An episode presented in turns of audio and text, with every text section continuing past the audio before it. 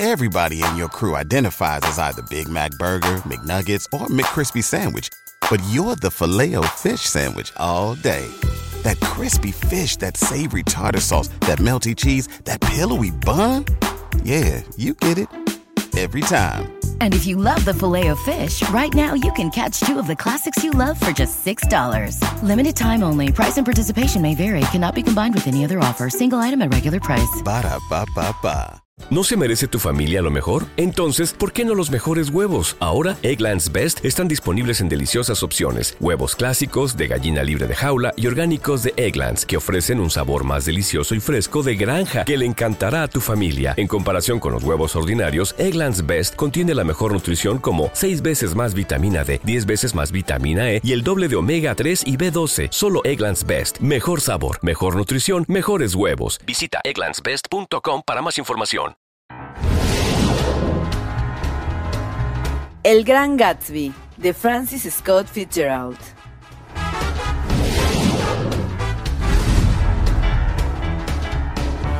A lo largo de las noches de verano, llegaba la música desde casa de mi vecino. Por sus jardines azules se paseaban hombres y mujeres cual chapolas en medio de susurros, champaña y estrellas. En las tardes, cuando la marea estaba alta, yo veía a sus huéspedes zambullirse en el agua desde la torre de su plataforma flotante o tomar el sol en la arena caliente de su playa, mientras sus dos botes de motor cortaban las aguas del estuario arrastrando los deslizadores sobre las cataratas de espuma. En los fines de semana, su Rolls Royce se convertía en omnibus para traer y llevar grupos de la ciudad entre las 9 de la mañana hasta mucho después de la medianoche, mientras su camioneta correteaba como un vivaz insecto amarillo al encuentro de todos los trenes y los lunes, ocho sirvientes, incluyendo al jardinero adicional, trabajaban el día entero con escobas y trapeadores, martillos y tijeras de jardinería en la reparación de los destrozos de la noche anterior.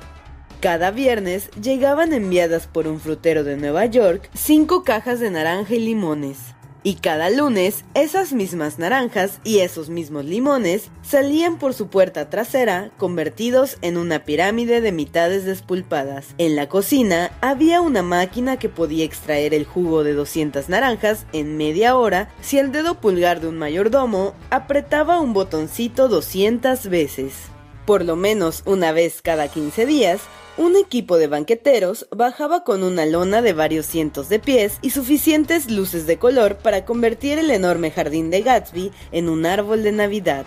Sobre las mesas del buffet, guarnecidos con brillantes pasabocas, se apilaban las condimentadas carnes frías contra las ensaladas con diseños abigarrados, los cerdos de pastel y los pavos, fascinantes en su oro oscuro. En el vestíbulo principal habían instalado un bar con tina barra de cobre legítimo, bien aperado de ginebras, licores y cordiales olvidados hace tanto que la mayor parte de las invitadas eran demasiado jóvenes para distinguir los unos de los otros. Hacia las 7 de la noche llega la orquesta, que no era un conjunto con cuatro o cinco pelagatos, sino todo un foso de oboes y trombones, saxos y violas, cornetas y pícolos, bongos y tambores. Los últimos nadadores ya habían subido de la playa y se están vistiendo arriba. Los autos de Nueva York están parqueados de a 5 en fondo en la explanada y ya los vestíbulos, salones y terrazas exhiben los llamativos colores primarios. Los cabellos están motilados a la extravagante moda y los chales superan los sueños de Castilla. El bar está a plena marcha y rondas flotantes de cócteles permean el jardín exterior, hasta que la atmósfera se llena de risas y charlas y de insinuaciones casuales y de presentaciones olvidadas en el acto y de encuentros entusiastas entre damas que nunca se acuerdan de sus respectivos nombres. Las luces aumentan su brillo a medida que la Tierra se aleja del Sol, y ahora la orquesta está tocando la estridente música de cóctel, y la ópera de voces se eleva un tono más alto. La risa se hace más fácil a cada minuto, se derrama con prodigialidad, se otorga a la menor palabra alegre. Los grupos varían con mayor rapidez, crecen con nuevas llegadas, se disuelven y se reagrupan como una exhalación, ya se puede ver a las chicas itinerantes, muchachas seguras de sí mismas que pican allí y allá entre los más sólidos y estables, que se convierten por un momento agudo y feliz en el centro de un grupo para luego embriagadas con el triunfo seguir deslizándose entre el mar de rostros, voces y colores diferentes, bajo la luz siempre cambiante. De repente, una de aquellas gitanas de trémulo ópalo levanta un cóctel que flota en el aire.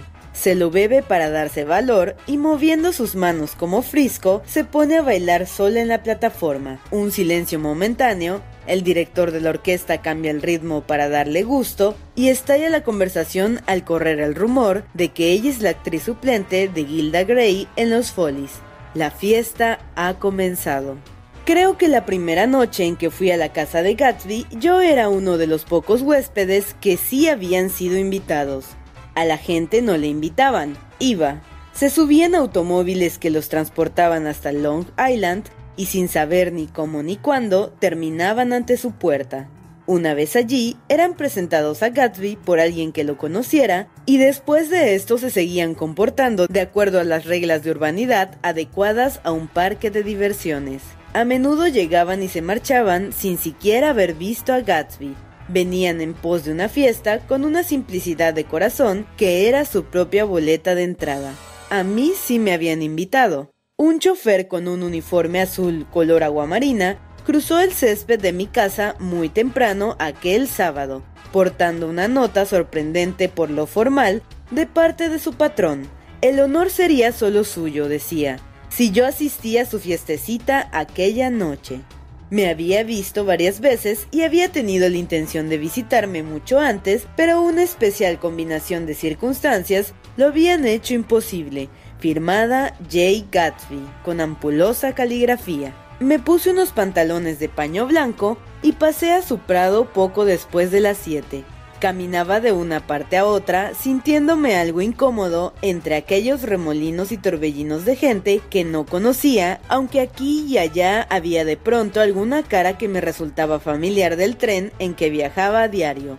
Lo primero que me impresiona fue el número de ingleses jóvenes que salpicaban el lugar, todos bien vestidos, todos con caras ávidas y todos hablándoles en voz baja y seria a los sólidos y prósperos norteamericanos. Me pareció obvio que estaban vendiendo algo, bonos, seguros o automóviles. Por lo menos, ellos eran penosamente conscientes de que había dinero fácil en el vecindario, y estaban convencidos de que este sería suyo por algunas palabras en el tono correcto. Tan pronto llegué, hice el intento de dar con mi anfitrión, pero las dos o tres personas a quienes pregunté por dónde se podía encontrar me miraron con tal extrañeza y negaron con tanta vehemencia cualquier conocimiento de sus andanzas que me escurrí en dirección a la mesa de los cócteles el único lugar del jardín donde un hombre solo podía permanecer un rato sin parecer falto de propósito y solitario. Estaba en vías de emborracharme como una cuba de pura timidez cuando Jordan Baker salió de la casa y se paró en el extremo de la escalinata de mármol recostándose un poco y mirando con displeciente interés hacia el jardín. Sin saber si era bienvenido o no, encontré necesario hacerme junto a alguien antes de que se me ocurriera hacerle comentarios cordiales a cualquiera que pasara por allí. Hola, vociferé avanzando hacia ella. Mi voz sonaba más alta de lo natural a través del jardín. Pensé que estarías aquí, respondió indiferente mientras yo subía donde ella. Recordé que eres vecino de... Me apretó la mano de modo impersonal, como prometiendo que dentro de un rato me atendería y se puso a escuchar a dos chicas vestidas en trajes amarillos gemelos que se habían detenido al pie de la escalinata. Hola, exclamaron al unísono. Qué lástima que no hubieras ganado. Se referían al torneo de golf. Había perdido en las finales de la semana pasada. Usted no sabe quiénes somos, dijo una de las chicas de amarillo, pero nosotras la conocimos aquí hace cosa de un mes. Ustedes se tiñeron el pelo después de esa vez, anotó mi amiga. Yo miré, pero las chicas se habían ido de ahí sin más. Y Jordan dirigió su comentario a la luna temprana, que sin duda había salido, como la comida, de la canasta de algún banquetero. Con el esbelto y bronceado brazo de Jordan apoyado en el mío, descendimos los peldaños y nos fuimos a pasear por el jardín. Una bandeja de cócteles flotó hacia nosotros en el crepúsculo y nos sentamos en una mesa con las dos chicas de amarillo y tres hombres, a cada uno de los cuales presentaron como el señor Mumble. ¿Vienes a menudo a estas fiestas? le preguntó Jordan a la chica que se encontraba a su lado. La última fue aquella en que te conocí, con voz despierta y segura. Se volvió hacia su compañera. No era para ti, Lucille, también era para Lucille. Me gusta venir, dijo Lucille. Me da lo mismo hacer cualquier cosa, por tanto siempre la paso bien. La última vez que estuve aquí me rasgué el vestido con una silla, entonces él me pidió mi nombre y la dirección. En menos de una semana me llegó un paquete Croarer con un traje de fiesta nuevo. ¿Te quedaste con él? preguntó Jordan. Por supuesto, lo iba a estrenar esta noche, pero me quedaba grande de busto y tenía que mandarlo a reformar. Era azul petróleo con cuentas color lavanda, 265 dólares. Tiene que haber algo raro en un tipo que hace una cosa así, dijo la otra chica interesada. No quiere tener líos con nadie. ¿Quién? pregunté. Gatsby. Alguien me contó. Las dos jóvenes y Jordan se acercaron para oír la confidencia. Alguien me dijo que creía que una vez había asesinado a un hombre. Un escalofrío nos sacudió. Los tres señores Mumble se inclinaron hacia adelante para escuchar mejor. No creo que sea eso, arguyó Lucille escéptica. Es más bien que fue espía alemán durante la guerra. Uno de los hombres hizo un gesto de confirmación. Me lo contó un hombre que lo sabe todo acerca de Gatsby, pues creció con él en Alemania, nos aseguró muy convencida. Oh no, dijo la primera chica, eso no puede ser, porque él estuvo en el ejército americano durante la guerra. Al volver a creer nosotros en su versión, ella se inclinó hacia adelante entusiasmada. Obsérvelo en algún momento en que crea que nadie lo está mirando. Les apuesto que mató a un hombre. Entrecerró los ojos con un estremecimiento. Lucille temblaba. Todos nos volvimos y buscamos a Gatsby a nuestro alrededor. El hecho de lograr arrancar rumores de aquellos que encontraban poco sobre qué murmurar en este mundo era el mejor testimonio de la especulación romántica que inspiraba. Estaban sirviendo ya la primera cena, habría otra después de medianoche y Jordan me invitó a sumarme al grupo suyo, explayado alrededor de una mesa al otro lado del jardín y compuesto por tres parejas casadas y el acompañante de Jordan, un testarudo estudiante universitario, dado insinuaciones violentas bajo la impresión obvia de que tarde o temprano Jordan le iba a ceder su cuerpo en mayor o menor grado. En vez de mezclarse en busca de aventuras, este grupo había conservado una homogeneidad digna abrogándose la función de representar a la rancia nobleza del campo. Easteg condescendiendo con cuidadosamente en guardia contra su espectroscópica alegría. Vámonos de aquí, dijo Jordan después de media hora, de algún modo perdida y poco apropiada. Son demasiado corteses para mí. Nos levantamos y explicó que íbamos a buscar al anfitrión. Les dijo que yo no le había visto y que esto me está haciendo sentir incómodo. El universitario asintió de modo cínico y melancólico. El bar, a donde miramos primero, estaba testado, pero Gatsby no se hallaba allí. No lo pudo encontrar en el rellano de la escalera y tampoco en la terraza. Al azar, ensayamos abrir una puerta que parecía importante y nos encontramos en una biblioteca gótica de techo alto, forrada en roble inglés tallado y probablemente transportada en su totalidad desde alguna ruina de ultramar. Un hombre robusto de mediana edad, con unos anteojos enormes como de búho, estaba sentado bastante borracho en el borde de una imponente mesa, mirando con concentración inestable los anaqueles de libros. Cuando entramos dio la vuelta y emocionado examinó a Jordan de pies a cabeza. ¿Qué le parece? preguntó entusiasmado. ¿Qué me parece que? Señaló en dirección de los estantes. Yo ya lo hice. Son de verdad. ¿Los libros? Digo que sí. Absolutamente reales.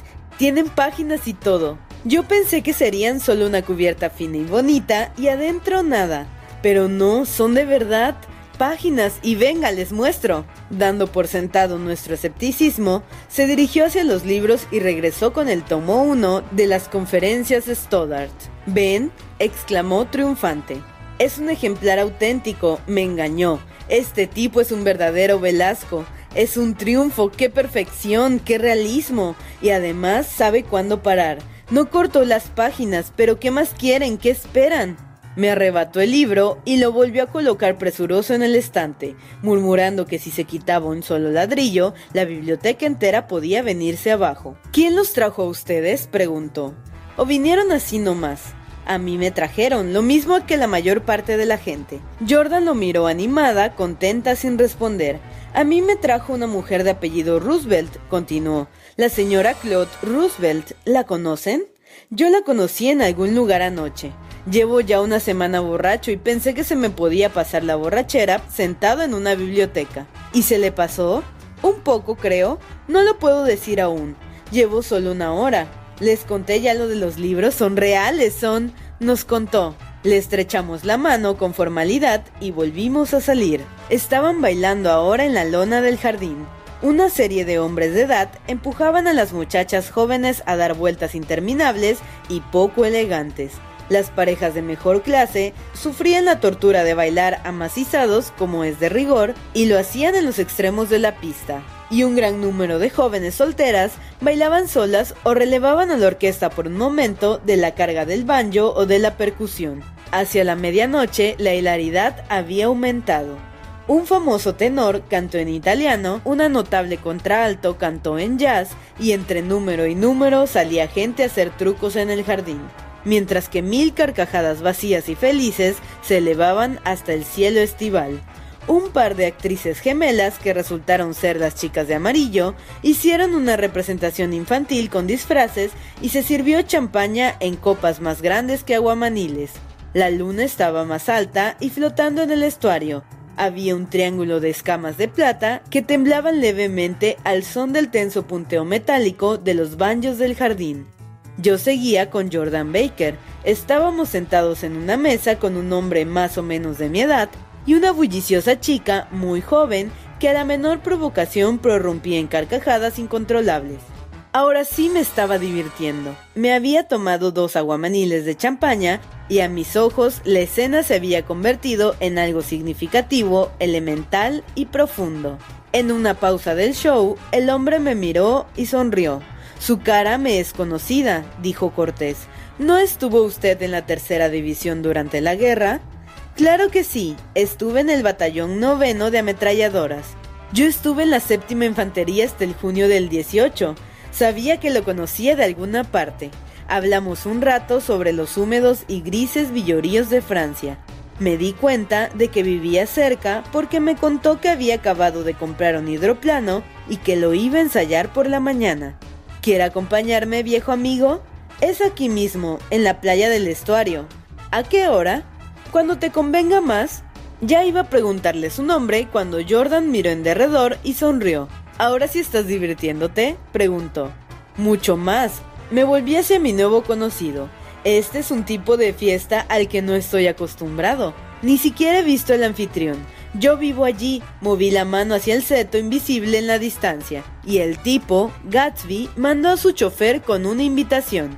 Por un momento me miró como si no entendiera. Yo soy Gatsby, dijo de repente. ¿Qué? exclamé. Oh, le ruego que me disculpe. Pensé que lo sabía, viejo amigo. Me temo que no soy muy buen anfitrión. Esbozó una sonrisa comprensiva, mucho más que solo comprensiva. Era una de aquellas sonrisas excepcionales que tenían la cualidad de dejarte tranquilo. Sonrisas como esa se las topa uno solo o cuatro o cinco veces en toda la vida y comprenden o parecen hacerlo todo el mundo exterior en un instante, para después concentrarse en ti con un prejuicio irresistible a tu favor. Te mostraba que te entendía hasta el punto en que pueda ser comprendido, Creía en ti como a ti te gustaría creer en ti mismo y te aseguraba que se llevaba de ti la impresión precisa que tú, en tu mejor momento, querrías comunicar. Justo en ese punto se desvaneció y yo me quedé mirando a un joven elegante y rufián, uno o dos años por encima de los 30, cuya manera de hablar, demasiado formal, apenas escapaba de ser absurda. Un poco antes de presentárseme, me había dado la impresión de que escogía sus palabras con cuidado. Casi en el mismo instante en que Gatsby se identificaba, el mayordomo se apresuró deprisa para informarle que tenía una llamada de Chicago. Se excusó y nos hizo una ligera venia a cada uno de nosotros. Si desea algo, pídelo no más, viejo amigo. Me insistió, excúseme, ya regreso. Cuando se hubo marchado, me volví enseguida hacia Jordan, loco por mostrarle mi sorpresa. Me imaginaba al señor Gatsby como un hombre rollizo y corpulento de edad mediana. ¿Quién es? pregunté, ¿no lo sabes? Es solo un hombre llamado Gatsby. Quiero decir, ¿de dónde es y qué hace? Ahora va, eres un iniciado en el tema, contestó con una tenue sonrisa. Una vez me dijo exalumno de Oxford. Un difuso fondo comenzó a insinuarse tras él, pero con su siguiente comentario se disolvió.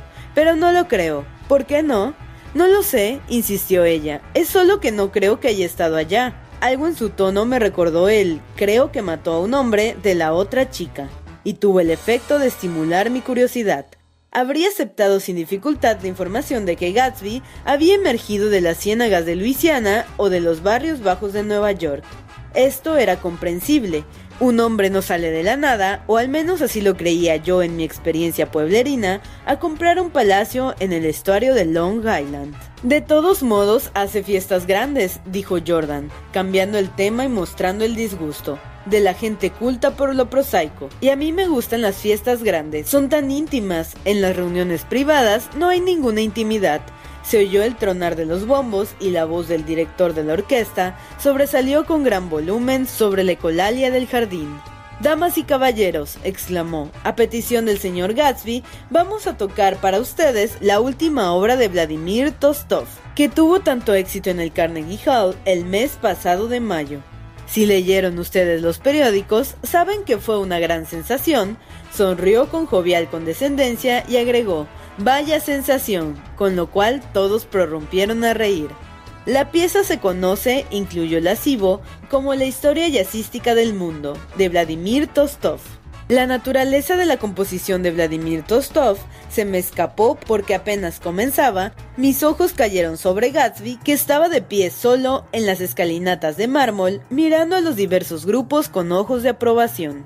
Su piel bronceada se ceñía con gran atractivo al rostro y el cabello parecía como si todos los días lo recortaran. No veía nada siniestro en él, me pregunté si el hecho de no estar bebiendo contribuía a apartarlo de sus huéspedes porque me pareció que se tornaba más correcto a medida que aumentaban la animación y la confianza entre ellos. Cuando la historia jazzística del mundo hubo terminado, algunas chicas comenzaron a apoyar sus cabezas en los hombros de los señores, como cachorritas juguetonas, mientras otras se hacían las desmadejadas para caer en brazos de alguno o incluso de un grupo, a sabiendas de que siempre encontrarían uno que las atajaría para impedir que se fueran al suelo, pero nadie se le desmadejaba a Gatsby. Y ningún corte de pelo a la francesa rozaba su hombro y ningún cuarteto se formaba con él como una de sus voces.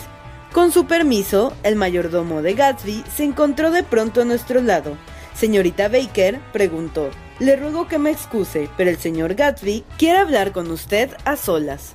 ¿Conmigo? exclamó sorprendida. Sí, señorita. Se levantó sin prisa, alzándome las cejas con sorpresa, y siguió al mayordomo hacia la casa. Noté que Jordan llevaba su traje de noche, todos sus trajes, cual si fuesen atuendos deportivos. Sus movimientos tenían un garbo como si hubiera aprendido a caminar sobre campos de golf en mañanas límpidas y frescas. Me encontraba solo y eran casi las 2 de la mañana. Durante un rato se oyeron provenientes de un cuarto de muchas ventanas que se encontraba encima de la terraza una serie de sonidos confusos e inquietantes. Escapándome del estudiante de Jordan, que estaba entretenido en una conversación obstétrica con dos coristas y que me imploró que me quedara con él, entré en la casa. El gigantesco salón estaba repleto de gente, una de las chicas de amarillo tocaba el piano y a su lado de pie una muchacha alta y pelirroja, integrante de un coro famoso, cantaba una canción. Había ingerido una buena cantidad de champaña durante el curso de su canción, había decidido la muy tonta que todo era triste, tristísimo y no se limitaba a cantar, también sollozaba. Cuando quiera que había una pausa en la canción, la llenaba con sollozos jadeantes y entrecortados para después retomar la letra con un trémulo soprano. Las lágrimas rodaban tormentosas en sus mejillas, mas no con, entera libertad, pues al ponerse en contacto con las gruesas gotas de pestañina, tornaba un color como de tinta y proseguía en el resto de su camino en lentos y negros surcos. Alguien le sugirió en charla que cantara las notas de su rostro, provocando con ello que tirara las manos hacia arriba, se hundiera en un sillón y se sumiera en un profundo sueño vinoso. Tuvo una pelea con un hombre que dice ser su esposo, explicó una chica que se hallaba detrás de mí. Miré en derredor. La mayoría de las mujeres se peleaban con hombres de quienes se decía eran sus esposos. Incluso el grupo de Jordan, el cuarteto de West Tech, estaba dividido por la disensión. Uno de los hombres le hablaba con curiosa intensidad a una joven actriz y su esposa, después de tratar la situación con gran dignidad e indiferencia, se descompuso por completo y recurrió a golpes bajos. A intervalos se aparecía súbitamente junto a él como un demonio enojado y le silbaba al oído. Me lo prometiste. La renuencia a irse a casa no era exclusividad de hombres encaprichados. El vestíbulo estaba ocupado en aquel momento por dos señores deplorablemente serios y sus indignadísimas consortes. Ellas se compadecían mutuamente, quejándose en voz más alta de lo normal. Apenas ve que estoy empezando a divertirme, se quiere ir a casa. No he llegado a ver egoísmo igual en toda mi vida. Siempre somos los primeros en marcharnos, igual que nosotros. Y bien, somos casi los últimos esta noche, dijo uno de los hombres con mansedumbre. La orquesta se marchó hace media hora. A pesar de que ambas mujeres estaban de acuerdo en que tanta maldad era inconcebible, la discusión acabó en una pelea corta y ambas fueron llevadas en vilo y dando patadas al interior de la noche. Mientras esperaba mi sombrero en el vestíbulo, se abrió la puerta de la biblioteca y salieron Gatsby y Jordan al tiempo. Él le estaba diciendo alguna palabra final, pero la ansiedad en su comportamiento se tornó de súbito en tensa formalidad al acercarse de varias personas para despedirse. El grupo de Jordan estaba llamando impaciente desde el pórtico, pero ella permaneció un rato más para estrechar manos. Acabo de oír algo impresionante, susurró. ¿Cuánto tiempo estuvimos ahí dentro? Pues como una hora. Fue ni más ni menos impresionante, repitió ensimismada pero juré que no iba a contar nada, y aquí estoy, intrigándote. Me dio un gracioso bostezo en la cara. Ven a verme, por favor, el directorio telefónico bajo el nombre de Sigourney Howard. Mi tía hablaba la carrera y con la mano bronceada hizo un gesto garboso mientras se fundía con un grupo en la puerta. Con un poco de vergüenza por haberme quedado hasta tan tarde la primera vez que asistía, me uní a los últimos invitados de Gatsby, que lo rodeaban en un círculo apretado. Quería explicarle que yo lo había estado buscando más temprano y disculparme por no haberlo reconocido en el jardín. No te preocupes, me ordenó sincero. No pienses más en ello, viejo amigo. La familiar expresión ya no contenía más familiaridad que la mano que había rozado mi hombro para tranquilizarme. Y no lo olvides que vamos a volar el hidroplano mañana por la mañana a las 9 en punto. Entonces el mayordomo, por encima de su hombro, le dijo, Filadelfia lo necesita al teléfono, señor. Está bien, voy en un minuto. Dígales que ya voy. Buenas noches. Buenas noches. Buenas noches, sonrió, y de repente pareció haber sido una buena idea haber estado entre los últimos en partir, como si él lo hubiese deseado toda la noche. Buenas noches, viejo amigo. Buenas noches. Mas cuando bajé la escalera, vi que la velada no había acabado del todo aún. A 50 yardas de la puerta, una docena de luces de autos iluminaban una escena extraña y bulliciosa. En la cuneta, con el lado derecho hacia arriba, después de haber perdido de modo violento una llanta, descansaba un cupé nuevecito que había partido de donde Gatsby no hacía dos minutos. Una protuberancia en un muro había sido la causa del desprendimiento de la llanta que ahora llamaba tanto la atención de una docena de choferes curiosos. Sin embargo, como habían dejado sus autos atravesados en el camino, se empezó a escuchar un estrépito fuerte y discordante, que se sumó a la ya violenta confusión de la escena. Un hombre vestido con un guardapolvo largo se había bajado del auto chocado y se encontraba de pie en la mitad de la carretera, mirando ya el auto, ya la llanta, ya los curiosos con una actitud afable y perpleja. Ven, dijo, se fue a la zanja. El hecho lo dejaba absolutamente pasmado, y reconocí primero que toda la excepcional cualidad del asombro y después al hombre era el tardío cliente de la biblioteca de Gatsby. ¿Cómo fue? Se encogió de hombros. No sé de mecánica, dijo con voz segura. ¿Pero cómo sucedió? ¿Chocó usted con el muro? No me lo pregunte, dijo Ojos de Búho, limpiándose las manos en todo este asunto. ¿Sucedió? Es cuanto sé. Pues bien, si usted es un mal chofer, no debería tratar de conducir de noche. Pero es que no estaba tratando, explicó indignado. Ni siquiera lo estaba intentando. Los espectadores, atónitos, se quedaron callados. ¿Qué es lo que busca? ¿Suicidarse? Tuvo suerte de que no hubiera sido una llanta, un mal chofer y ni siquiera estaba tratando. Ustedes no entienden, explicó el criminal. Yo no manejaba, hay otro hombre en el auto. El asombro subsiguiente encontró expresión en un prolongado ah al ver que la puerta del coupé se abría poco a poco. La multitud, era ya una multitud, dio paso atrás de modo involuntario y cuando la puerta se acabó de abrir, se hizo una pausa fantasmagórica. Entonces, de modo muy gradual, poco a poco, un individuo pálido y vacilante salió del auto chocado y tanteó con su pie el piso con un zapato de bailar grande e incierto. Enseguecido por el resplandor de las luces y confundido por el incesante pito de los autos, la aparición se tambaleó un instante antes de que percibiera al hombre del guardapolvos.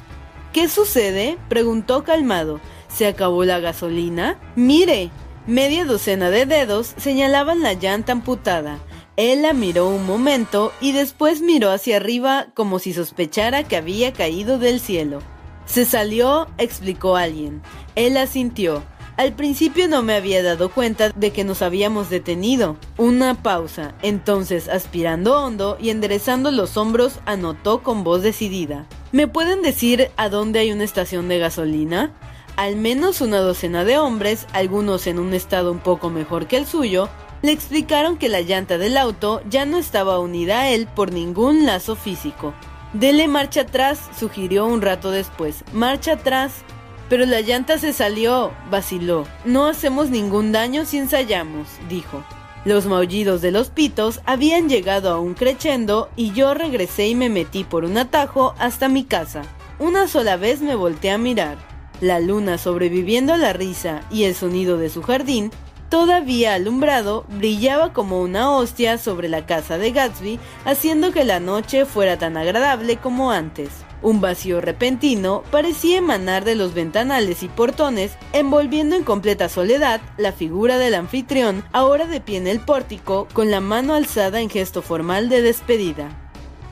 Releyendo cuanto he escrito, veo que he dado la impresión de que los acontecimientos de tres noches separadas por varias semanas fueron lo único que me absorbió. Por el contrario, se trató de meros acontecimientos casuales en un verano muy activo que hasta mucho tiempo después me absorbieron infinitamente menos que mis asuntos personales. La mayor parte del tiempo me la pasaba trabajando. Temprano en las mañanas el sol lanzaba mi sombra hacia el oeste mientras caminaba deprisa por los abismos de la parte baja de Nueva York para llegar a Probity Trust.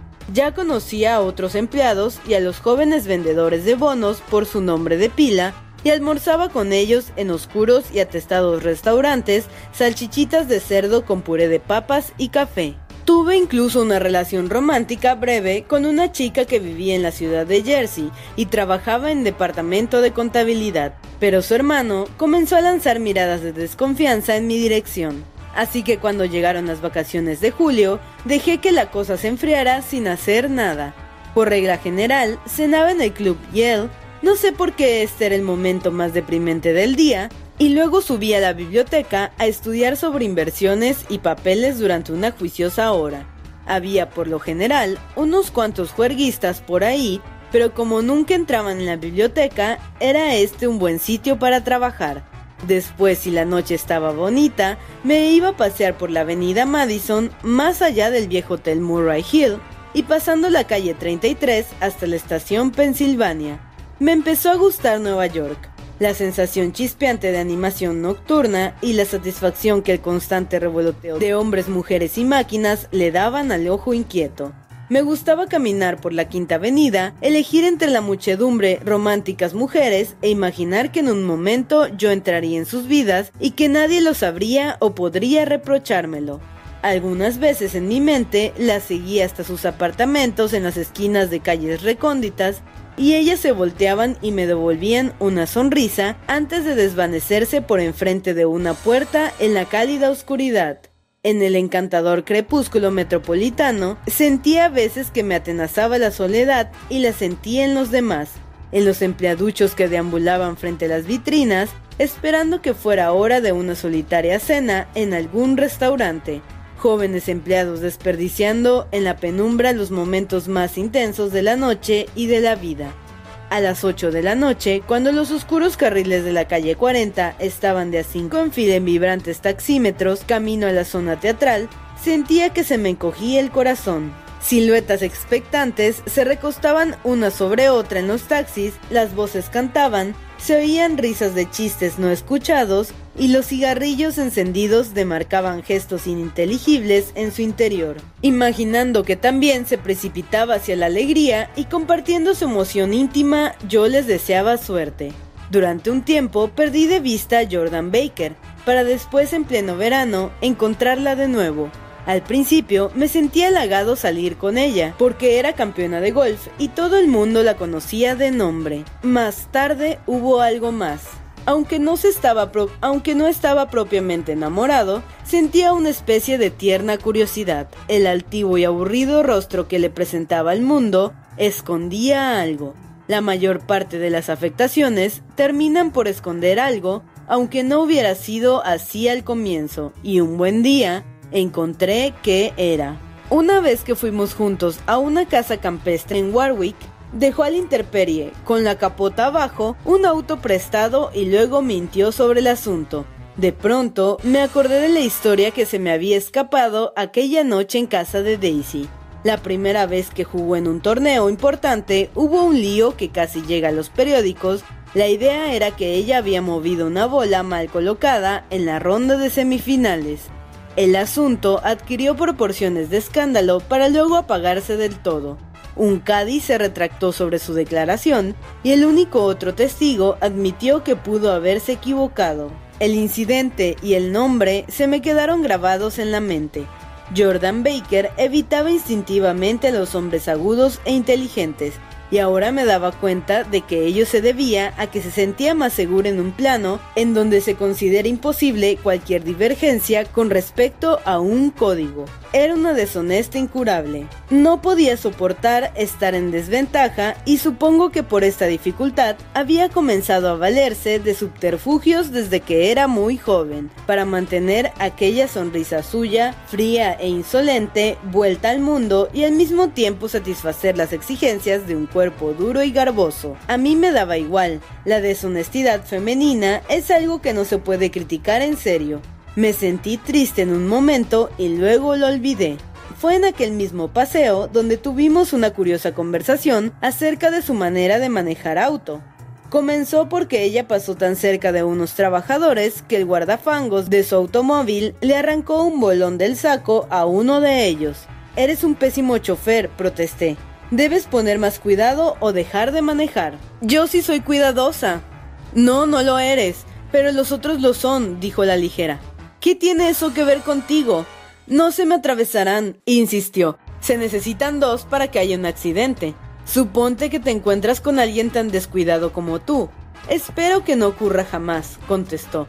Detesto a la gente descuidada. Por eso me gustas tú. Sus ojos grises, entrecerrados por el sol, miraron hacia adelante, pero ella de manera deliberada les había dado un giro a nuestras relaciones y por un momento pensé que la amaba. Como soy lento en caer en cuenta de las cosas y estoy lleno de normas interiores que actúan como un freno sobre mis deseos, sabía que primero tenía que acabar de salirme del enredo que tenía allá en casa. Había estado escribiendo cartas semanales y firmándolas Te ama Nick. Y en lo único que podía pensar era en cómo, cuando esa chica jugaba al tenis, le sudaba el labio superior, había, empero, un cierto entendimiento entre nosotros que debía romperse con gran tacto antes de que hubiera considerarme libre. Cada persona se supone dueña de al menos una de las virtudes cardinales y esta es la mía. Soy uno de los pocos hombres honrados que haya conocido.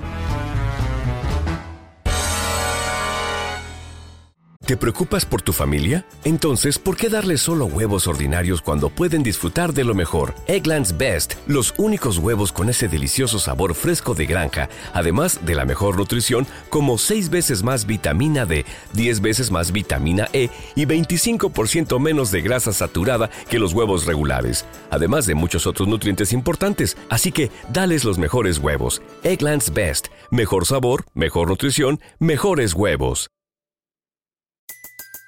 Everybody in your crew identifies as either Big Mac Burger, McNuggets, or McCrispy Sandwich.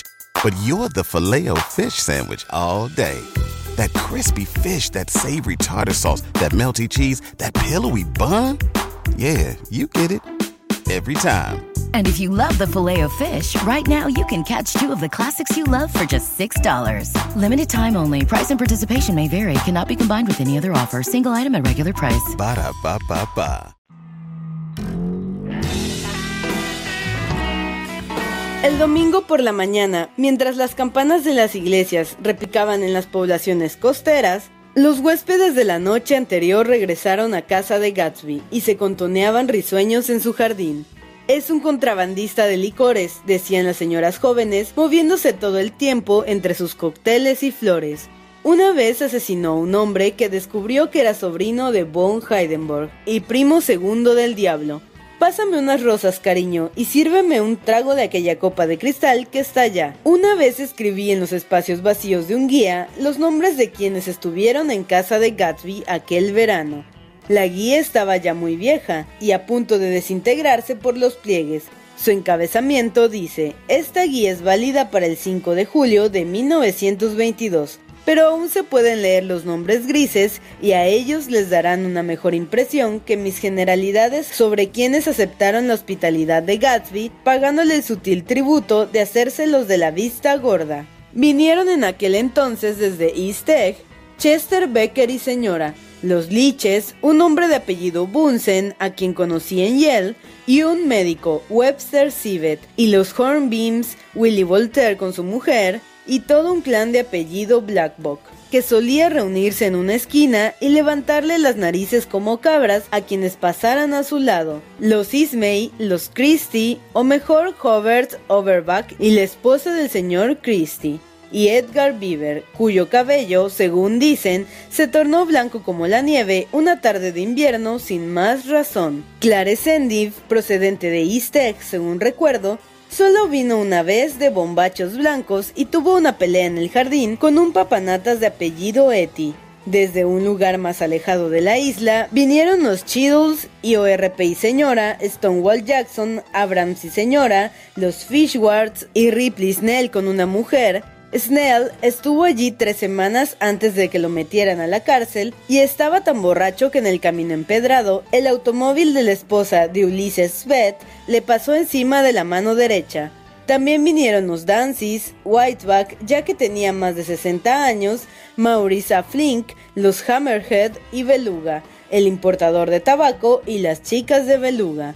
De West Egg vinieron los Paul, los Mulready, Cecil Rockburg, Cecil Schoen, Gulick, el senador del estado, Newton Orchid, que controlaba la Films par excellence, Ecost, Clyde Cohen, Don S. Swartz, el hijo, y Arthur McCarthy todos relacionados con el cine de una manera u otra, y los Catlips, los Brandberg y Earl Muldon, hermano de aquel Muldon que más tarde estrangulara a su mujer, Da Fontana la gente también vino, Ed Legros, James F. Barrett, alias Tripamala, los de Jones, Ernest Lilly, aquellos venían a jugar cartas, y cuando Ferret entraba al jardín, quería decir que lo habían desplumado y, y que la atracción asociados tendría que fluctuar con buen rendimiento al día siguiente.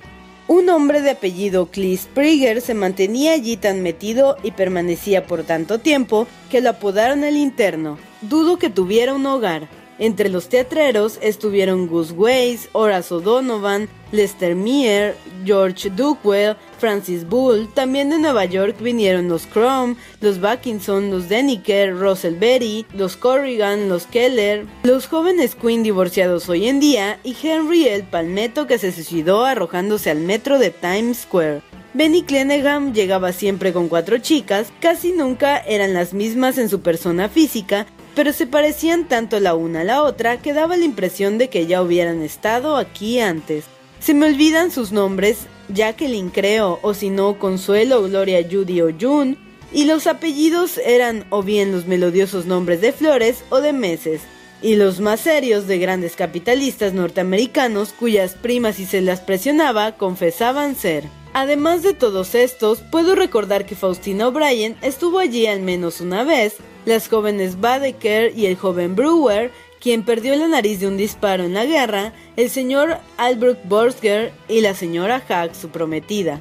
Ardita Fitzpeters y el señor P. Jewett, alguna vez jefe de la Legión Americana, la señora Claudia Heap, con un hombre de quien se decía era su chofer, y un príncipe de alguna clase a quien llamábamos Duque, y cuyo nombre, si es que alguna vez lo supe, lo he olvidado ya. Todas estas personas estuvieron en la casa de Gatsby aquel verano. A las 9 de la noche, una mañana de finales de julio, el fabuloso carro de Gatsby subió dando tumbos hasta el empedrado caminito de mi casa y emitió un estallido melódico con su bocina de tres notas. Era la primera vez que me visitaba, aunque yo ya había ido a dos fiestas suyas. Había montado en su hidroplano y haciendo caso a su insistencia, usaba a menudo su playa. Buenos días viejo amigo, vas a almorzar conmigo hoy y pensé que era mejor que nos fuéramos juntos. Se estaba balanceando en el guardafangos de su carro con aquella agilidad de movimiento tan peculiar en Norteamérica, producto, supongo, de la ausencia de trabajos pesados o de rigidez al sentarse en la juventud. Esta costumbre se le escapaba todo el tiempo a su manera puntilloso de ser, daba la apariencia de inquietud, nunca se quedaba quieto del todo y se mantenía dando golpecitos con el pie en alguna cosa o cerrando y abriendo la mano con impaciencia. Vio que observaba su carro con admiración. Es bonito, ¿no, viejo amigo? Se movió para permitirme una vista mejor. ¿No lo habías visto antes? Yo sí lo había visto antes. ¿Quién no?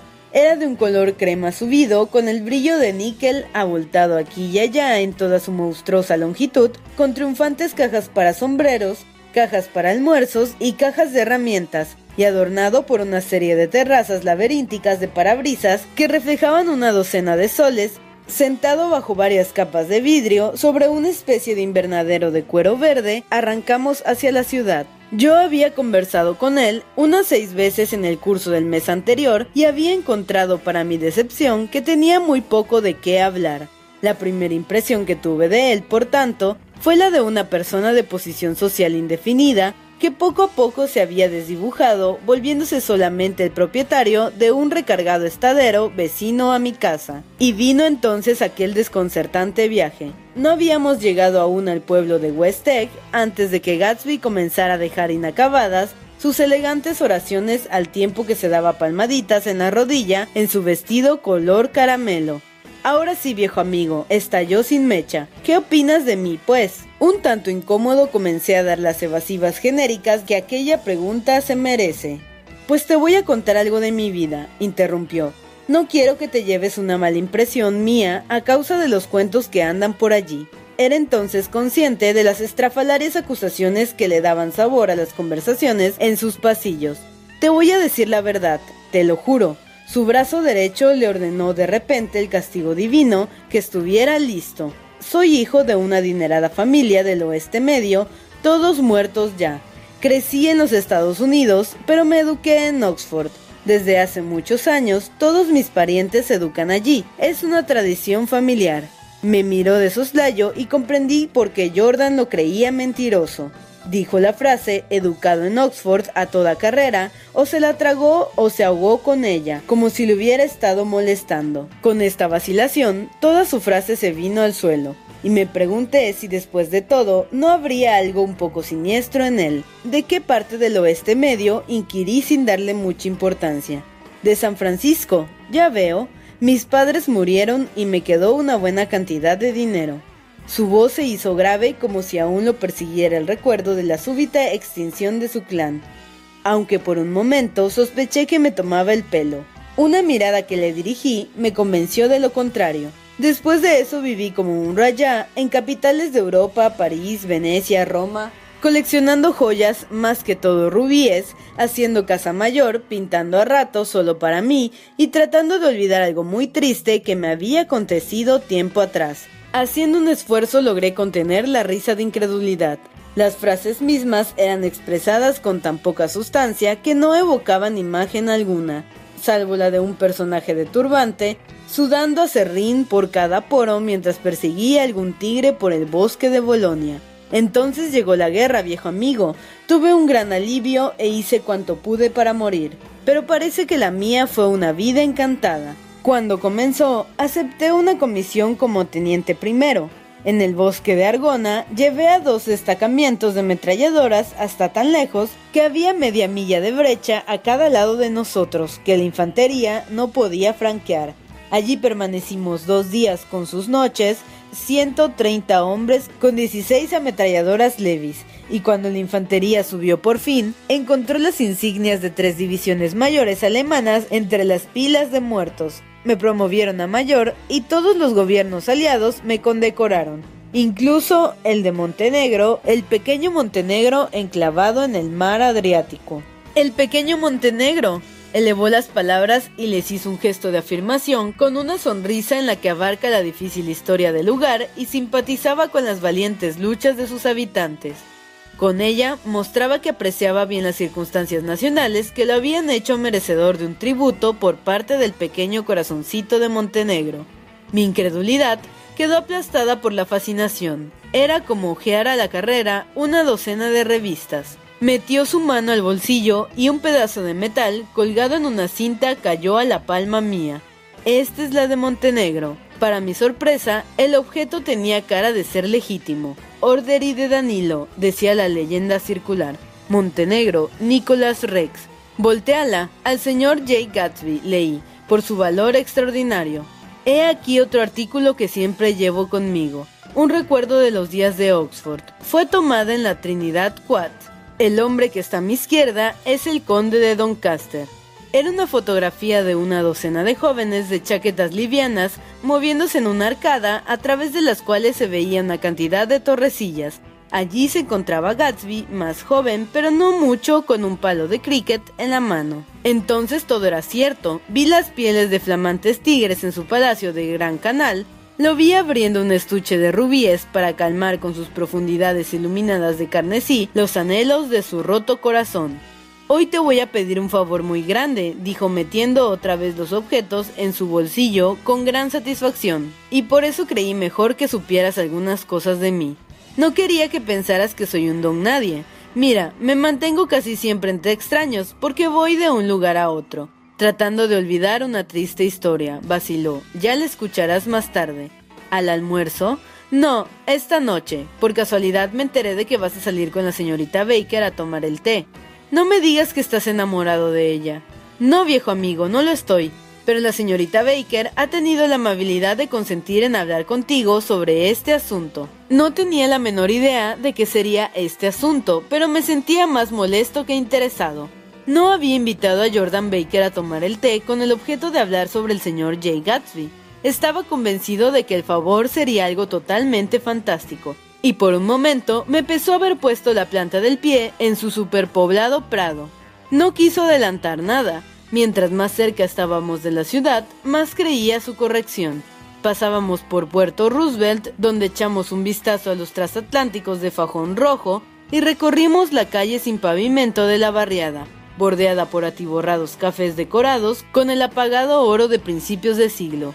Entonces se abrió al lado y lado el Valle de las Cenizas, y al pasar pude ver por un instante la figura de la señora Wilson trabajando en la bomba con jadeante vitalidad. Con los guardabarros extendidos como alas, pasamos volando la mitad de la historia, solo la mitad, pues cuando estábamos dando vueltas entre los pilares del paso elevado, Oí el run run familiar de una motocicleta y vi a un policía correr frenético a nuestro lado. Tranquilo viejo amigo, gritó Gatsby. Disminuimos la velocidad. Sacó una tarjeta blanca de su billetera y se la agitó al policía en los ojos. Tiene razón, aceptó el policía tocándose la punta de la cachucha. La próxima vez ya lo reconoceré, señor Gatsby. Excúseme. ¿Qué era eso? Pregunté. ¿La foto de Oxford? Alguna vez tuve la oportunidad de hacerle un favor al comisario y cada año me envía una tarjeta de Navidad.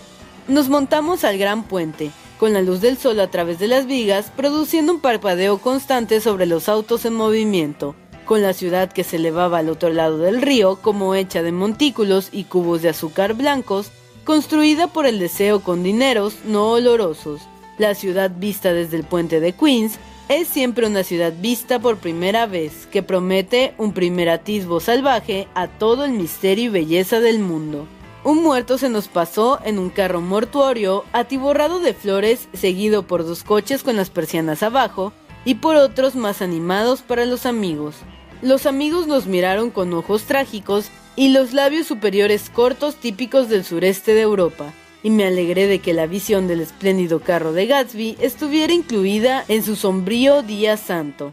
Cuando atravesamos la isla de Blackwell, una limusina se nos adelantó, la manejaba un chofer blanco y adentro iban tres negros muy a la moda. Dos tipos y una joven. Me reí en voz alta cuando la yema de sus ojos se volteó hacia nosotros en altiva rivalidad. Cualquier cosa puede acontecer una vez nos bajemos de este puente, pensé, cualquier cosa. A una Gatsby podía sucederle sin que causara mayor asombro. Tarde bulliciosa en un sótano bien ventilado, en la calle 42, me encontré con Gatsby para almorzar. Parpadeé para quitarme el resplandor de la calle y mis ojos lo detectaron en oscuridad de la antesala hablando con otro hombre. Señor Caraway, este es mi amigo Wolfsheiden. Un judío bajito y de nariz aplastada alzó su cabezota y me miró con dos finos y exuberantes crecimientos de pelo en cada fosa nasal. Al cabo de un rato descubrí sus ojillos en la semipenumbra. Entonces le di una mirada, dijo el señor Wolfsheim, dándome un fuerte apretón de mano. ¿Y qué crees que hice? ¿Qué? indagué cortésmente. Era evidente que no se dirigía a mí, porque dejó caer mi mano y apuntó hacia Gatsby con su expresiva nariz. Le entregué el dinero a Katzbach y le dije, está bien hombre, no le des ni un peso hasta que se calle la boca. Gatsby nos asió del brazo a cada uno y se adentró en el restaurante. Allí el señor Walswein se tragó la frase que estaba comenzando a decir y cayó en un ensimismamiento sonámbulo. ¿Highballs? preguntó el jefe de los meseros. Es un buen restaurante este, dijo el señor Wolfsheim, mirando a las ninfas presbiterianas del techo. Pero me gusta más el de enfrente. Sí, Highballs, aceptó Gatsby, y entonces le dijo al señor Wolfsheim, hace demasiado calor allá. Es caliente y pequeño, sí, dijo el señor Wolfsheim, pero lleno de recuerdos. ¿Qué lugar es? pregunté. El viejo Metropol, se lamentó el señor Wolfsheim con nostalgia lleno de rostros muertos y ausentes, lleno de amigos idos ya para siempre, no olvidaré mientras viva la noche en que mataron a Rosy Rosenthal allí. Éramos seis en la mesa y Rosy comió y bebió cantidades aquella tarde. Casi al amanecer, el mesero con un aspecto raro se le acerca y le dice que alguien quiere hablar con él afuera. Voy, dice Rosy, y comienza a levantarse, pero yo lo obligo a sentarse de nuevo. Que entren esos bastardos hasta aquí, si te necesitan, Rosy. Por ninguna razón te vas a mover de este cuarto. Eran las cuatro de la mañana ya, y si hubiéramos levantado la berciana, podríamos haber visto la luz. ¿Y salió? pregunté inocente. Desde luego, la nariz del señor Wolfsheim brillaba de indignación hacia mi lado. Ya en la puerta, se da la vuelta y dice, no dejen que el mesero se lleve mi café. Salió entonces al andén, le dispararon tres veces en todo el estómago y se marcharon. Cuatro de ellos fueron electrocutados, dije recordándolo. Cinco, contando a Becker. Volvió hacia mí con interés las fosas nasales. Entiendo que busca usted una conexión de negocios. La yuxtaposición de aquellos dos comentarios era sorprendente. Gatsby respondió por mí. Oh no, exclamó, este no es el hombre. No, el señor Walsheim pareció desilusionarse. Es solo un amigo. Te dije que sobre aquello hablaríamos algún otro día. Perdóname, dijo Wolfsheim, me equivoqué de persona. Llegó una picada suculenta y el señor Wolfsheim, olvidando la atmósfera más sentimental del viejo Metropol, se dedicó a comer con feroz finura, mientras sus ojos se paseaban con gran lentitud por todo el cuarto. Completó el arco, volviéndose a inspeccionar a la gente que había detrás suyo. Creo que de no haber estado yo presente, hubiera mirado incluso debajo de nuestra propia mesa. Déjame que te diga algo, viejo amigo, dijo Gatsby inclinándose hacia mí. Temo que te hice enojar un poco esta mañana en el auto. De nuevo esgrimió aquella sonrisa, pero esta vez no me conquistó con ella. Detesto los misterios, contesté, y no comprendo por qué no viene a mí con franqueza y me dice qué es lo que desea, porque tiene que pasar a través de la señorita Baker. Ah, no es nada clandestino, me aseguró. La señorita Baker es una magnífica deportista, como sabes, y jamás haría nada incorrecto. De repente miró al reloj y se sobresaltó, y salió corriendo del cuarto dejándome a mí con el señor Walsing. Tiene que hacer una llamada telefónica, dijo el hombre siguiéndolo con los ojos. Buen muchacho, ¿no? Agradable a la vista y un perfecto caballero. Sí, y es egresado de Oxford. Oh, estuvo en la Universidad de Oxford en Inglaterra. Ha oído usted hablar de ella, claro. Sí, he oído hablar de ella. Es una de las más famosas del mundo. ¿Conoce usted a Gatsby desde hace mucho? pregunté. Desde hace varios años, contestó con voz agradecida. Tuve el placer de conocerlo apenas terminada la guerra, pero supe que había encontrado un hombre de casta citando apenas que había hablado con él una hora nada más. Me dije entonces, esa clase de persona a quien uno le gusta invitar a su casa para presentárselo a su mamá y a su hermana. Hizo una pausa. Veo que está mirando mis mancuernas. No lo estaba haciendo, pero ahora sí las miré. Estaban hechas de unos pedazos de marfil que me eran extrañamente familiares. Los más finos especímenes de molares humanos, me informó. Vaya, las examiné. Es una idea interesante. Sí, le dio un tirón a las mangas bajo su saco. Sí, Gatsby es muy correcto en su relación con las mujeres. No se le pasará por la cabeza echarle el ojo a la mujer de un amigo. Cuando el objeto de su confianza instintiva hubo regresado a la mesa para sentarse, el señor Wolfsheim bebió su café de un trago y se levantó. Estaba delicioso el almuerzo, dijo, y ya me les voy a ir a ustedes, jóvenes, antes de que deje de ser bienvenido. No te apresures, Meyer, dijo Gatsby sin entusiasmo. El señor Wolfsheim levantó la mano como dándoles una especie de bendición. Son ustedes muy amables, pero pertenezco a otra generación, anunció con solemnidad. Quédense sentados aquí y hablen de sus deportes, de sus mujeres y de sus... En cuanto a mí, yo ya tengo 50 años y no los voy a seguir molestando. Cuando nos dio la mano y se volvió, su trágica nariz temblaba. Me pregunté si había dicho algo que lo pudiera haber ofendido. A rato se pone muy sentimental, explicó Gatsby. Está en uno de esos días. Es todo un personaje aquí en Nueva York, un residente extranjero en Broadway. ¿Y quién es, pues, un actor? No. ¿Un dentista? ¿Meyer Wolfsheim? No. Es un jugador. Vaciló para después agregar con toda tranquilidad. Es el hombre que arregló la Serie Mundial de 1919. ¿Arregló la Serie Mundial? Repetí. La idea me dejó pasmado. Claro que recordaba que en 1919 la serie había sido arreglada, pero de habérseme ocurrido pensar en aquello, hubiese creído que era algo que simplemente sucedió, el final de una carrera inexorable. No se me habría pasado por la mente que un hombre pudiera jugar con la buena fe de 50 millones de personas con la misma tenacidad que un ladrón que viola una caja fuerte. ¿Cómo se las arregló para hacerlo? pregunté un minuto después. Sencillamente vio la oportunidad. ¿Por qué no está en la cárcel? No lo pueden apresar, viejo amigo. Es un hombre astuto. Insistí en pagar la cuenta. Mientras el mesero me traía el cambio, alcancé a ver a Tom Buchanan al otro lado del congestionado recinto. Ven conmigo un segundo, dije, tengo que saludar a alguien. Al vernos, Tom se incorporó de un salto y avanzó un paso en dirección nuestra. ¿Dónde te has metido? preguntó con interés. Daisy está furiosa porque no has vuelto. Le presento al señor Gatsby, señor Buchanan. Se dieron un breve apretón de manos y una tensa y extraña turbación pareció inundar el rostro de Gatsby. De todos modos, ¿cómo has estado? preguntó Tom. ¿Por qué viniste hasta tan lejos para comer? Almorcé con el señor Gatsby. Me volví hacia Gatsby, pero ya no estaba allí. Un día de octubre en 1917, decía Jordan Baker aquella tarde en el Hotel Plaza, sentada muy tiesa en una silla de respaldar rígido en el jardín del té. Iba yo caminando de un lado a otro, a ratos en el césped, otros en la acera. Me sentía mejor en el césped porque tenía unos zapatos ingleses con carramplones que mordían la tierra suave. Llevaba una falda escocesa nueva que se elevaba un poco con el viento, y cuando esto sucedía, se ponían rígidas las banderas rojas, blancas y azules del frente de las casas y decían va, va, va con desaprobación. La más grande de las banderas, en el más grande de los céspedes, pertenecía a la casa del padre de Daisy Faye. Ella tenía solo 18 años, dos más que yo, y era de sobra la chica más popular de Louisville. Se vestía de blanco y llevaba un auto deportivo. Todo el día repicaba el teléfono de su casa y los entusiasmados oficiales de Camp Taylor se peleaban por el privilegio de monopolizar su noche. Aquella mañana, cuando yo estaba en el frente de su casa, su deportivo blanco estaba junto al andén y ella conversaba con un joven teniente a quien yo jamás había visto. Estaban tan embelesados el uno con el otro que solo me vieron cuando me encontraba a cinco pies de distancia. Hola Jordan, me llamó ella intempestivamente. Ven por favor. Me halagó que quisiera hablar conmigo, porque entre todas las chicas mayores, ella era quien más admiraba.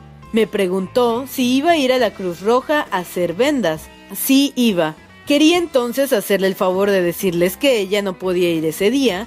Mientras hablaba, el oficial miraba a Daisy en la forma en que cada chica quiere ser mirada alguna vez.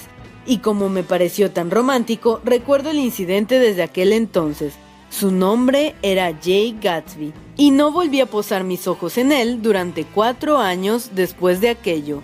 En Long Island no me había dado cuenta de que se trataba del mismo hombre. Estábamos en el año 17, ya para el año siguiente, yo también tenía algunos enamorados y había comenzado a jugar en torneos, por eso no veía a Daisy a menudo. Ella salía con un grupo un poco mayor cuando lo hacía. Locos rumores circulaban acerca de ella, que su madre la había encontrado empacando su maleta una noche invernal para irse a Nueva York a despedir al marinero que se marchaba a ultramar. Lograron evitar que se fuera, pero dejó de hablarle a su familia varias semanas. Después de eso, no volvió a meterse más con soldados, solo con algunos jóvenes de ciudad, miopes y de pie plano que no habían sido recibidos en el ejército. Para el otoño siguiente ya estaba otra vez contenta, contenta como siempre. Después del armisticio se había presentado en sociedad y en febrero se decía que estaba comprometida con un hombre de Nueva Orleans. En junio se casó con Tom Buchanan de Chicago en la ceremonia más pomposa que hubiera conocido Louisville jamás. Él bajó con 100 personas en cuatro vagones privados y alquiló todo un piso del Hotel Mulbach. La víspera de la boda le regaló un collar de perlas avalado en 350 mil dólares. Yo fui dama de honor, llegué a su cuarto una hora antes de la cena nupcial y le encontré sobre la cama luciendo tan hermosa como la noche de junio de su vestido de flores, y tan borracha como una mica. Tenía una botella de Southern en una mano y una carta en la otra. Felicítame, farfulló. Jamás había bebido antes, pero oh, cuánto lo disfruto. ¿Qué te pasa, Daisy? Yo estaba asustada, te lo aseguro. Nunca había visto una chica en un estado así.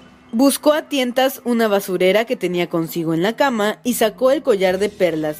Llévalas abajo y devuélveselas a quien pertenezca.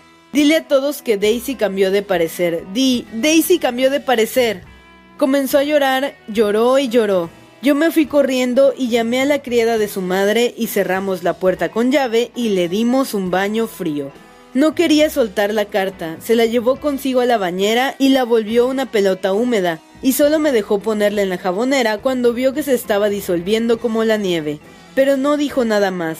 Le dimos sales de amonio, le pusimos hielo en la frente, volvimos a meterla en el vestido y media hora más tarde cuando salimos del cuarto, las perlas estaban en su cuello y el incidente había pasado. Al día siguiente a las 5 se casó con Tom Buchanan sin el más mínimo temblor y salió para un crucero de tres meses por los mares del sur. Yo los vi en Santa Bárbara a su regreso y pensé que jamás había conocido una chica tan loca por su esposo. Si él abandonaba el cuarto por un minuto, ella miraba inquieta a su alrededor y decía, ¿Dónde está Tom? y se le ensombrecía el rostro de preocupación hasta que lo veía en la puerta de nuevo. Solía sentarse en la arena con la cabeza de él sobre su regazo por horas, acariciándole los ojos con los dedos y mirándolo con la insoldable delicia. Era enternecedor verlos juntos, y a uno le daban ganas de reír, de turbación y dicha. Esto sucedía en agosto, una semana después de que yo me fuera a Santa Bárbara, Tom chocó contra un camión en el camino de Ventura una noche y se desprendió la llanta delantera del carro. La chica que iba con él también salió en la prensa porque se quebró un brazo. Era una de las mucamas del hotel de Santa Bárbara. En abril del año siguiente, Daisy tuvo a su hijita y se marcharon a Francia por un año. Yo los vi una primavera en Cannes y luego en Deauville. Más tarde regresaron a Chicago para quedarse del todo. Daisy fue muy popular en Chicago, como bien lo sabes.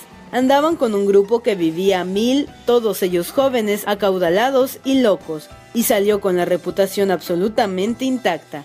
Quizás porque no bebe, es una ventaja estar en sano juicio en medio de tomadores. Uno puede cuidarse de lo que dice y además programar cualquier pequeña irregularidad propia en momentos en que los otros están tan ciegos que no ven o no les importa. Es posible que Daisy nunca le hubiera sido fiel a Tom y sin embargo hay algo en esa voz suya. Pues bien, hace como seis semanas escuchó el nombre de Gatsby por primera vez en años. Fue cuando yo te pregunté, ¿recuerdas si conoces a Gatsby en West Egg? Después de que te marchaste, subió a mi cuarto, me despertó y me dijo, ¿cuál Gatsby? Cuando se lo describí, estaba medio dormida.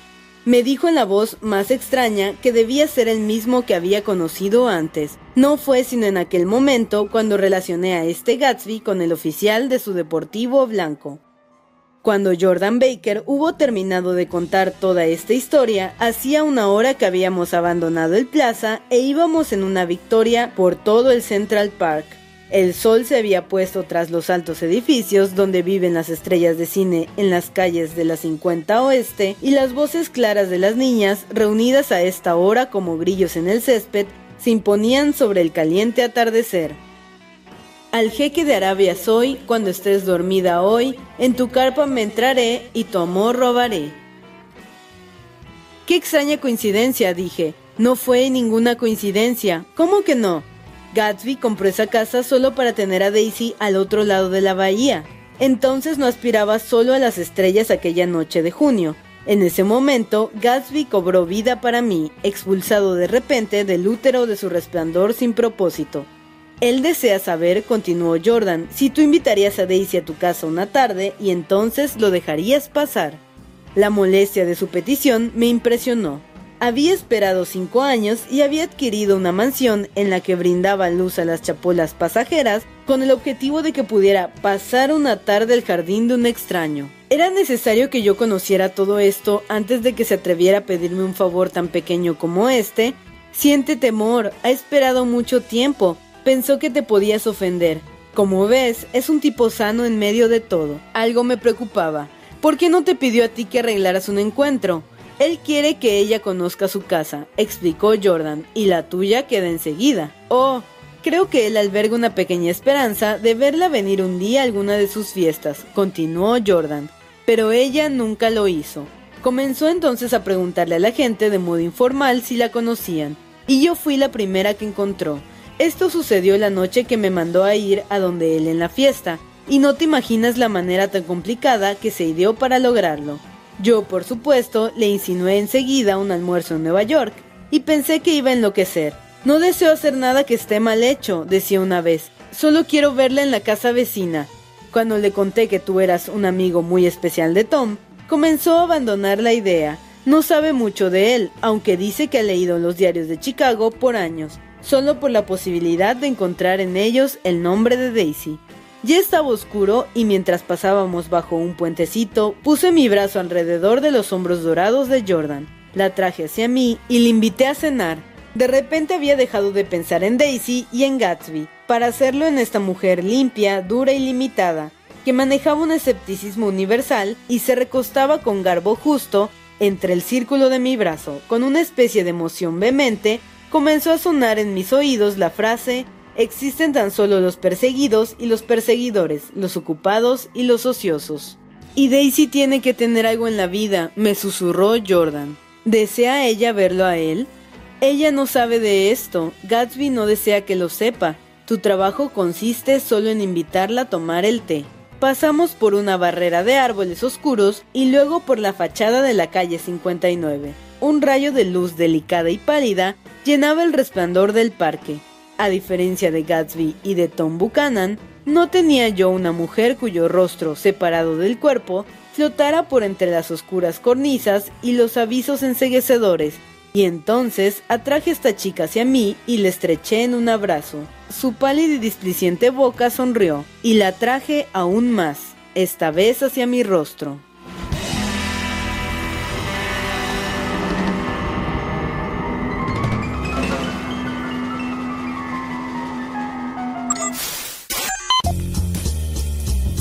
No te pierdas la continuación de esta historia. Capítulos todos los martes y viernes. Suscríbete. El Cuentero, con historias para tus oídos.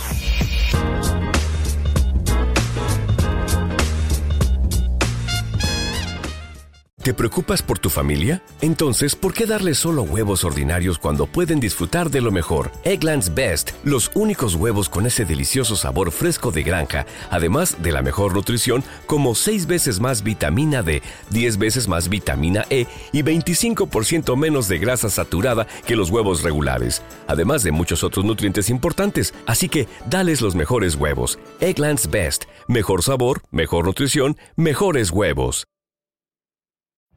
Every day, we rise, challenging ourselves to work for what we believe in. At U.S. Border Patrol, protecting our borders is more than a job, it's a calling. Agents answer the call, working together to keep our country and communities safe. If you're ready for a new mission, join U.S. Border Patrol and go beyond. Learn more at cbp.gov/careers.